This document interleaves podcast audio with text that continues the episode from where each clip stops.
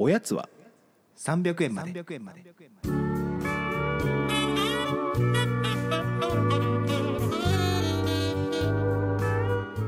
この番組は東京都在住サラリーマンの正木とギャンが決して常軌を逸することのない日常を語り尽くすポッドキャストです。こんばんは、松木です。こんばんはおぎやんです。どうも。どうも先日あのツイッターでですねすごいうん。ニュースを見つけてしまって。X? い X ああそうだ今 X って言わなきゃいけないの？もう。やいや、いいよ。いや僕ね仕事でもあるんですよその記述する時が、うん。でツイッターって書いてうん。全部ツイッターって書いてるところああやばいこれ X だ。でも X って書くとあれだから X かっこ旧ツイッターとかなんかいや、同じ風に僕も書いてる今。X かっこ9まあでもそうだよ。よねそう書かないとそう。わけわかんないそのさそうそうそう文。字列の中にさ急に X で何々とかってさそもそもなんていうのへいやもう意味わかんないですもん変数をそう置く言葉だからそうさ意味わからんえ、Y ない Y ないやん、みそうたいな。そうそうそうあれはちょっと良くないよねやっうん。ごめんなさい、ぱ話の腰折っちゃいましやすいませんあの本当にニュースがたまたま流れてきたんですけどた。うん。あの斎藤佑樹選手いたじゃないですかはい。あの早稲田大学のいや、もちろん存じてますよ。知ってます？海江青山こと。そう斎藤佑樹氏ハンカチ店の店主にっていうニュースがあって あのほハンカチ王子と言われることに違和感を感じていたがハンカチハンカチ王子という名前があったから今の自分があるそのためにもう一度ハンカチと向き合うという決意から今回の開店に至ったというっていう店を開いたっていうう。え、本当に自分の店？開い開いたらしくてマジで？ハンカチいやなんかこのさまあハンカチというねこう名前があったから今の自分があるっていうんだけどさ、うん。もう一度ハンカチと向き合うって言ってて別にハンカチと向き合ってたわけじゃないだろうってすげえ思ったえ、雇われ PR 店長とかじゃなくてガチで開業したんだ。ガチで開業と思いたいけどね。でも店主って言ってからね。ハンカチと向き合ってきたハンカチと向き合うのあなたは。野球と向き合ってきたんじゃないのかなすごい思ったけどえ、それ結構ネットでバズってんすか？あんそれがいまいちバズってないから面白いなと思って今日話しましたそうなんだ。なんか、ああいう、こうちゃんみたいなところでも結構いじられ始めてんのかと思ったけど、全然僕知らなかったんですよ。ねえそれは青山にあるんですか？さすがに青山にはないと思うけどあ斎藤ハンカチ店っていう名前あ名前はまあいいとして。でもなんかこれブランドとして良くなってったらいいよねなんかね海縁のロゴのハンカチ欲しいな。海縁がし、海縁が一面に ちっちゃく入ってる。それちょっと説明しないと知らない人は知らないと思いますよその話はあれでしょ？ああ、なんか、斎藤佑樹選手が、なんかインタビューで、あの、なんか、海縁欲しいな、みたいな。それなんか、青山走りたいな、みたいなことを言ってたっていうのが、ネットで散々いじられてるいじられっていう。てたねあの 若気の至りの感じがねあの当時はだからまだそういう希望に溢れてたっていうかまあ言い方悪いけど。いや、いや、まあ、もともとそれだってね、希望に溢れてるも何も、もうそういう扱いで入ってきてますから。そうだよね。うん。青山す住んじゃおうかなみたいなニュアンスだったっけ？なんかそうそういう感じだったよいや、なんかそんな感じだと、なんかね、社内のインタビューかなんか、あの車の中でね。桜の中のやつ、僕もなんか正確には覚えてないけど、まあ、そんなようなあれでしたよ。すごいよね斎藤ハンカチ店、うん。行ってみたいな。ちょっとねほっこりしましたこのニュース見て。あそういう方法あるんだと。なんかいい記事で高いといいですね。う んそうそうね高い。なんか量産型じゃなななくあってほしいな。どうだろうな。いやまあ高すぎるとなんか消費者分かってねえなみたいな感じにまたこう思われそうだけどねー、でもなんか、ちょっとハイブランド路線で行ってほしいな、なんまあか。ねそれまあだからあの人の名前が載ることがもう少し値段を上げる要因にはなると思うからいやー、うんちょっと斎藤ハンカチにちょっと後で詳細調べてみる。ちょっとね今度買って買ってたりするかもしれないからいやいや、ちょっとじゃあ、おぎやんのじゃあ次のプレゼントは斎藤ハンカチに買ってきますね。どんなどんな感じかわかりませんはい。はいちょっとまあそんな小小話でございましたいはいはい。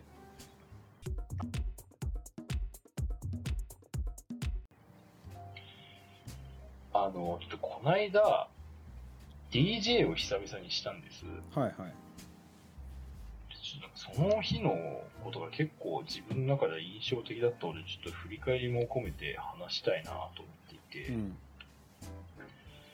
まあなんか夜に、まあその、あれですよ、だからあの、雑談72%ってあるでしょ？あるね。ポッドキャストやってる小谷野さんっていう人が、まあその、小谷野さんの彼女となんか一緒になんかパーティーやるみたいな。なんかそれを渋谷のクラフトビールバーでやりますよっていうような、あれでお誘いを受けたわけですよ。で、その小谷野さんの彼女さんは、まあすごいあの、料理とかもできる人だから、なんかご飯とかも出してっていうまあその、にそれを誘われて、まあ DJ 出たわけです。で、まあなんかそれ8月の最後の週かなんかで、うんで、まあ家も、まあちょっと若干今引っ越したって落ち着いたっていうのもあって、でそれ土曜日の開催だったんで、そのイベント行く前に友達を家に呼んでね、うん。まあそのご飯でも食べてから、まあちょっと行こうかっていう感じで、まあ夕3時ぐらいに友達呼んで、うんまあその4人ぐらいで家でまあ飲みながらご飯食べてたわけですよ。で、まあ、7時ぐらいにはそろそろ出るかみたいな感じで家出て、で会場に向かって、うんで、まあでもやっぱ友達4人で家で飲んでたりすると、まあ結構飲んじゃうじゃないですか。まあそりゃそうだよ飲むでしょ？泥酔で向かったの？泥酔は僕はさすがにしないけど、うんまあ結構調子いいぐらいにはまあなってるわけですよ。で、その、まあいつも遊んで、その男友達2人が遊びに来てくれて、で、あと彼女もいたので、まあ彼女もかなり調子よくお酒を飲んで、うんうんうん。まあだいぶ調子よく飲んでたんですよね。うんまあなんかワイン一人に 1本ぐらい飲んであるぐらい結調子は良構かった。結構飲めますねまあ、だいぶ調子良くなった。でも、もともとお酒強いから、うんまあ、まあ、なんか今日調子いいんだなぐらいにまあ思ってたわけですよ、うんこちらね。で、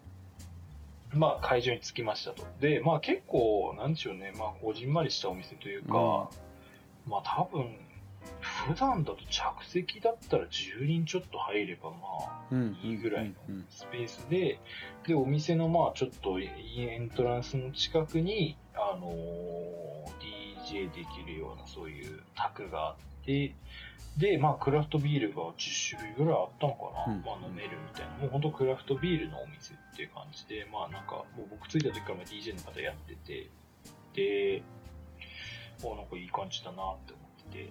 で、なんか着いたら着いたで、なんか、あの、全然会ってなかった、あの、おぎやさんの代の、うんあ同期の方とかが、まあ何人かいインスタ見ましたよ。なんか僕行けなかったけどいるじゃんと思っているよね。いや、なんかね、意外と、意外といた意外といるんだよなあいつ。いやもうこれ全然知らんうちわの話だけどまあまあまあ、いたりして、で、あ、お久しぶりですみたいな感じもやってるじゃないですか。うん。で、僕、出番がね、11時からだあ結構遅めでしたね。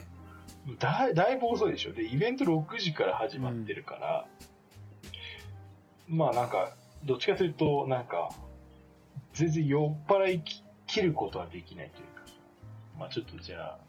もう少しちょっと落ち着きながら、うんセーブしなで、がらねまあちょっとそうそうそう、セーブしながらやったんですよ。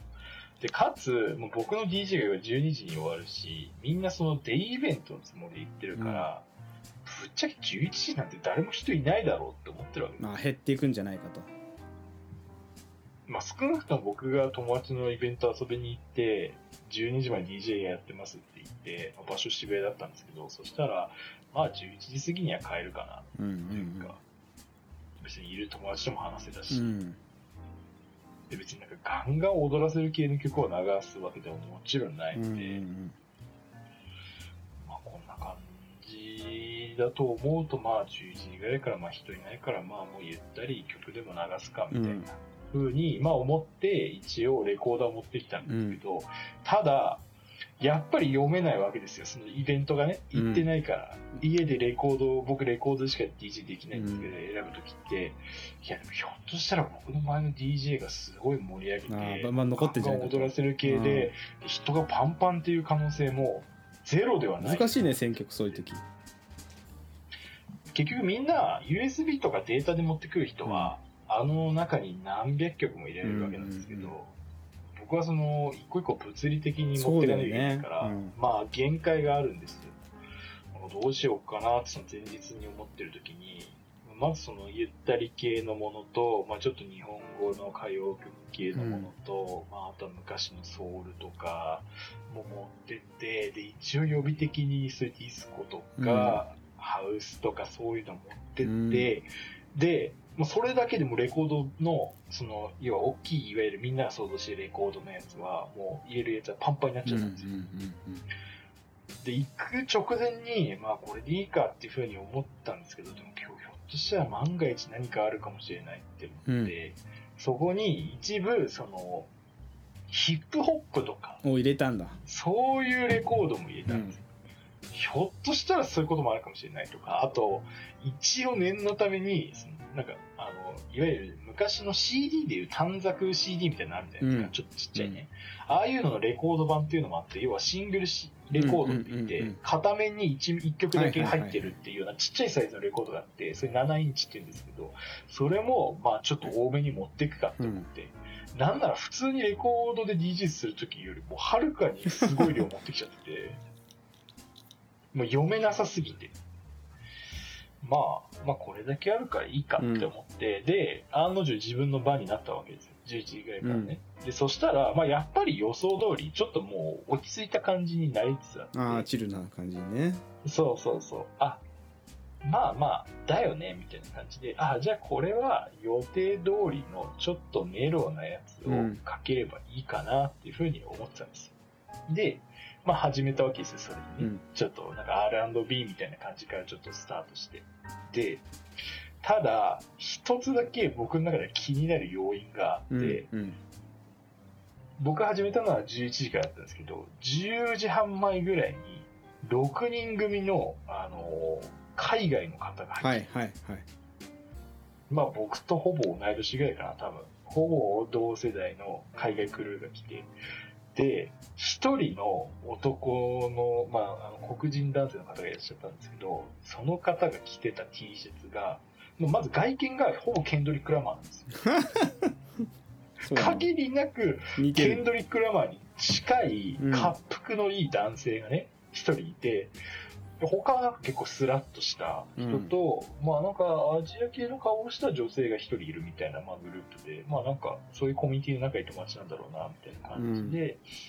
で、そのケンドリック・ラマーの男性が着てた T シャツが、うん。アウトキャストってヒップホップのグループがいるんですけど、うん。うんそのアウトキャストってグループの T シャツを着てて、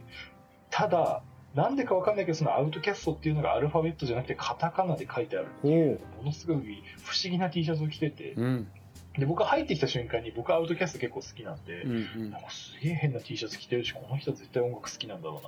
うな。でも 絶対このイベントをやってるってことは知らないけど、なんか入ってきたんだろうなっていう感じだった。うんうんで、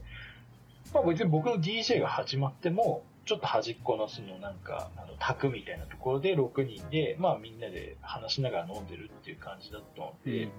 まあ、彼らのことはまあ一回ちょっと、まあこっちのフロアに流れてくることはないから、うん。まあまあいいかと思って、まあそれ以外の人たちは割ともうずっといるみたいな感じだったから、あまあまあもうじゃあ、あとはもういい感じに今日は終わらせるっていう DJ かなと思ってます。うん。うんで、このね、流れが大きく変わる出来事が僕が DJ 中にあおって、ー。なんで、僕は微妙に気づけてなかったんですけど、僕の彼女が割と酔っ払ってるわけですよ。結構酔っ払ってて、で、僕の、要はその DJ 宅の前は、あんまり人がいなかったんですよ。うんみんななんかちょっとそれぞれ話してるみたいな。で、何があったのか正確に僕が DJ してるから状況をつかみきれてないんだけど、うん何かのきっかけで、その彼女がその海外に来て6人に話しかけて、うんなんか、なんか今流れてるからせっかくだし踊ればみたいなこと言ったんでしょうね。すごいね。その、6人が僕の前で急にダンスを始めたんですよ。うん要は、うん。乗り始めたわけですよ。うん。ってなると、急に選曲は変わるわけですよ。おもろいね。これは、もうこのメロウな感じ言ってもなんだ、なんかちょっと物足りねえなっていう風に思わせるかもしれないなって思うと、え、じゃあちょっとビートがある感じにこれ変えなきゃいけないとか、うん。その場で急にまた、え、じゃあ次何流そうみたいな、ものすごいぐるぐる頭の中で考えるわけですよ。で、あ、じゃあとりあえずわかんないけどって言って持ってきた一個レコードで、スティービー・ワンダーをカバーした、えっ、と、ポルトガル人の人がいて、うんうんその人のレコードが、を持ってたんですよ。あ、じゃあとりあえずこれでもかけてみるかって思って、でスティービー・ワンダーのゴールデン・レディっていう曲のカバーなんですけど、それを流したら、そのアウトキャスト着てる T シャツのやつは、スティービー・ワンダーみたいなこと言うわけですよ。あ、やっぱこいつは音楽好きなんだって思って、こいつには適当な選曲をしたら結構舐められるんだ まあそう思うよでまずこいつにやっぱり信頼をもう勝ち取っていかないとフロアを盛り上げないと。いかないととでそいつだけが音楽好きなのかっていうのをちょっと見てたら、意外と他の男の人3人ぐらいもまあまあ音楽好きっぽいんですよ、うん。なんか、でそういう様子を見ながらも彼女はもうなんか酔っ払ってるからその6人とずっと話してるわけですよ、コミュニケーション取ってて、まあ、何話してたかちょっとまでは僕は余裕がないから全然分からなかったんですけど。でまあフロ要はフロアと僕の DJ の距離はものすごい近いわけ、うん。うんもう話せるぐらい、だから僕英語あんま分かんないからしその彼女も酔っ払ってるからなんか逐一僕になんかアウトキャストのケンドリック・ラマーニの人が今こういうことを言ってるみたいなのをなんか英訳して伝えてくれるわけ。ですよなんか、すごい曲いいって言ってるよみたいな。うん。いや、さすがにそれ聞き取れるけどな、とか思いながら、もうすごい酔っ払ってるから、なんかいちいち翻訳してくれるわけ。楽しいね。うんうんでも僕はもう次の曲どうしようっていうので、頭いっぱいだ結構いっぱいいっぱいだから、ちょっと待って、みたいな。分かったか？ら、ちょっと待って、みたいな感じの、あれはずっと言ってるわけですよ。で、まあそれで30分ぐらいなんだかんだやってて、でも意外と残ってくれてるわけですよ。うんうんそのフロアでちゃんと聞いて、で、なんか踊ってくれてるから。で、それで、そのアウトキャストっていうその T シャツ着てる人は、要は、まあ多分ヒップホップが好きなんだろうなとで、家からヒップホップのレコード僕そんな何枚持ってるわけじゃないんだけど、持ってきたうちの一つに、ナズってアーティああなストがいて、ずはい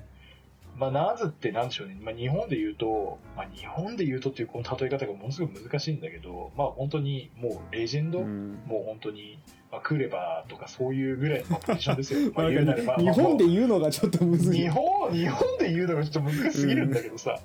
まあもうね、本当アメリカ人の誰しもが知ってる、まあ、うん本当にヒップホップスターの一人の曲があって、まあ、その、ナズをじゃあかけてみようと思ったんですよ。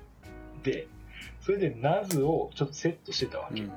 そのね、レコードで。そしたら結構彼らは、そのどんなレコード流してるのか気になるから、僕のそのレコードの盤面とかを、なんかちょいちょい見てくるんですよ。何なんだろうな、このレコードって思って。で、それで流してる時に、ナズっていうのを彼らが見て、ナズ？マジかこいつ、ナズ流すのかみたいな感じのなんか言ってるわけです。で、それで一個流した、なんかすごい有名な曲があって、でそれ流したらぶち上がってて、全員歌い出したんですよ。そのナズの曲を。あ、だからよかった、やっと一体感生まれて、みたいな感じで。で、それでなんかその後、うん、なんかいくつかなんかヒップホップとかの有名な曲流したら、なんかすごい彼らは陽気な感じで盛り上がっていて、で、まあまあ、イベントは、てかまあ、そのと僕が DJ 終わる最後のちょっと前ぐらいに、じゃあ俺ら帰るからみたいな感じで、まあなんかいい感じに帰ってくれたんですけど、久々にこんなになんか状況を把握しながら DJ したな。でもなんかそれが DJ の醍醐味感あるねなんかそう聞いてると。いやーだからね、なんだろう、今までの DJ ももちろんそのフロアの様子とか見ながら、まあ選曲するっていうのが、まあ当たり前ですけど DJ の最も基本的な行為の一つというか、うんうん場にそぐういい曲を流すっていうのが多分、僕はそれが多分 DJ の大前提だと思う自分の好きな曲を流すっていうのはまああるのかもしれないけど、どっちかというとそれよりかは空間演出の人たちだから、っていう中ではなんか今までの現場の中でもかなり頭を使ったなっていう。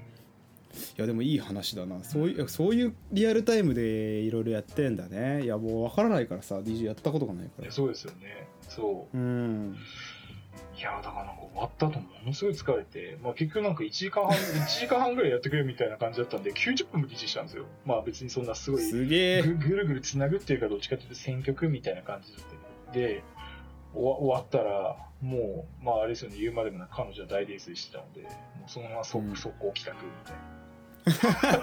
結構飲む人なんだね。本人はなんかすごい翌日反省してましたけどでも結局なんかそのなんだろうなそういう彼女がそのクルーに話しかけてくれなかったら全くもって僕の DJ は違うものになっていたんだろうしうん。もはや僕が DJ する前とにはその外国人の人たちは別にねそんなに普通にしてたからなんかパーティーのテイストもちょっと違う感じになってたから、まあなんか。おもろいな。そういう化学反応が。面白かったっすね。まあでもしかも僕英語話せないからなんか余計にちょっとそれは嬉しかったですね。なんか。お前なんかこの曲知ってんのかみたいな。俺ら全部歌えるぞみたいな感じだったから、はいはいはいはいはいはい。彼女は英語喋れるんだいやなんか。接客？いや喋れる。別に自分は喋れないって言ってるんですけど僕からしたら喋れてるっていうそう日常本当の簡単に日常会話ぐらいはなんか全然喋ってる感じでしたけどね。まあでも愛嬌ある人だもんなそういうの。まあまあなんか、いやだからその小屋のさんに最後ありがとうございましたみたいな感じで言ったら、いやーなんかこんな感じでマスカ終わるとはね、よかった、みたいな感じで結構、結構驚いてた。驚いてましたけど。まあ確かにそれまでのパーティーの流れとは明らかに一した流れにはなってたから、うん。まあでもなんかね、うんやっぱそういうのが、やっぱや、DJ やっててやっぱ面白いなって思う瞬間だなっていうふうになんか改めて思いましたね。最近全然やってないんですけど。そっか。なるほどな。まあいい話ですね。いやーっていうのが、まあ今年の夏の思い出の中だと結構僕の中ではインパクトを残したかもしれない。うーん。またでも DJ なんか最近結構やってるよね。そういう意味では。最近っていうか今年？誰？僕？うん2回目 ?2 回ぐらいですよ。三いや、オッパーラ以来だあ二回かうん。あ、いや、オッパーラの前に何回かやったかもな。まあでも、でも全然4、5本ぐらいじゃないですか。多く見積もって。君 DJ 続けるねいや、続けないと思ってんだよね。もうレコードも結構友達に売ってるし。どうだ？ろまあまあ、いいですね。まあ長く続ける趣味として持っとくっていうのは別にね、うん素敵な趣味だよね。まあまあいいかもしれないけどね、そういう、だって普段絶対に交わることがないような人たちとその瞬間的に一瞬だけね、うまくなんか一緒になって、別にその後連絡先も聞けなかったから、どういう人たちなのかっていうのは全く分かんなかったけど、またそれでどケンドリック・ラマーの可能性はない。いや、ある。あるんかい。ないよ、やないだろ。ないよ。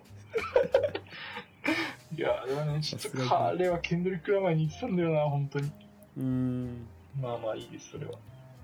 はい。まあまあ、なので、ちょっと、また、年内もう一本ぐらい DJ できたらね、面白いけど。まあちょっと、次は行きたいですね珍しくこんなになんか、たまにしか DJ してないけど、なんかこれ DJ 中のことをこんなに事細かく言語化したのは人生で初めてでした。いや初めてなんか聞いた感じがあるねそういうねでもエキ、サイティングないやいや、でも、た多分僕よりももっとすごい DJ たちは、僕のよりももっと膨大な知識と膨大な観察力を持って選曲をしてるから、だから、そうだよもねのすごい尊い行為ですよ。そうだよだからみんななんかお酒飲みながらタバコ吸って、なんかあいつ楽しんでんだろうとか思ってる人もまあいるだろうけど、本当のプロフェッショナルは、もうとて、とてつもないですよ。なそうだよね最近なんかレペゼンいやいやいや、そうそうそう。ディスって盛り上がってたそうだからそうそう話題に上がるのは DJ ソーダさんのさああいう事件の話とかさ、そういうことばっかりですけど、うん。本来 DJ っていうのはまあものすごくそういうふうに考え抜かれてやってるものですから、まあね知らないと選曲もまあねできないしねそもそもね、まあだからあのあれだろボタンを押してるだけだろっていうふうに言う人もいてまあまあそういう人たちもいるから別にそういうふうな見方されてもしょうがないけど、うんまあプロフェッショナルは本当に素晴らしいものということを僕は伝えたいそれが本日の趣旨でしたねそういうことかもしれません。はい。まあ、そんな夏の思い出でした。ありがとうございますおやすみなさい。おやすみなさい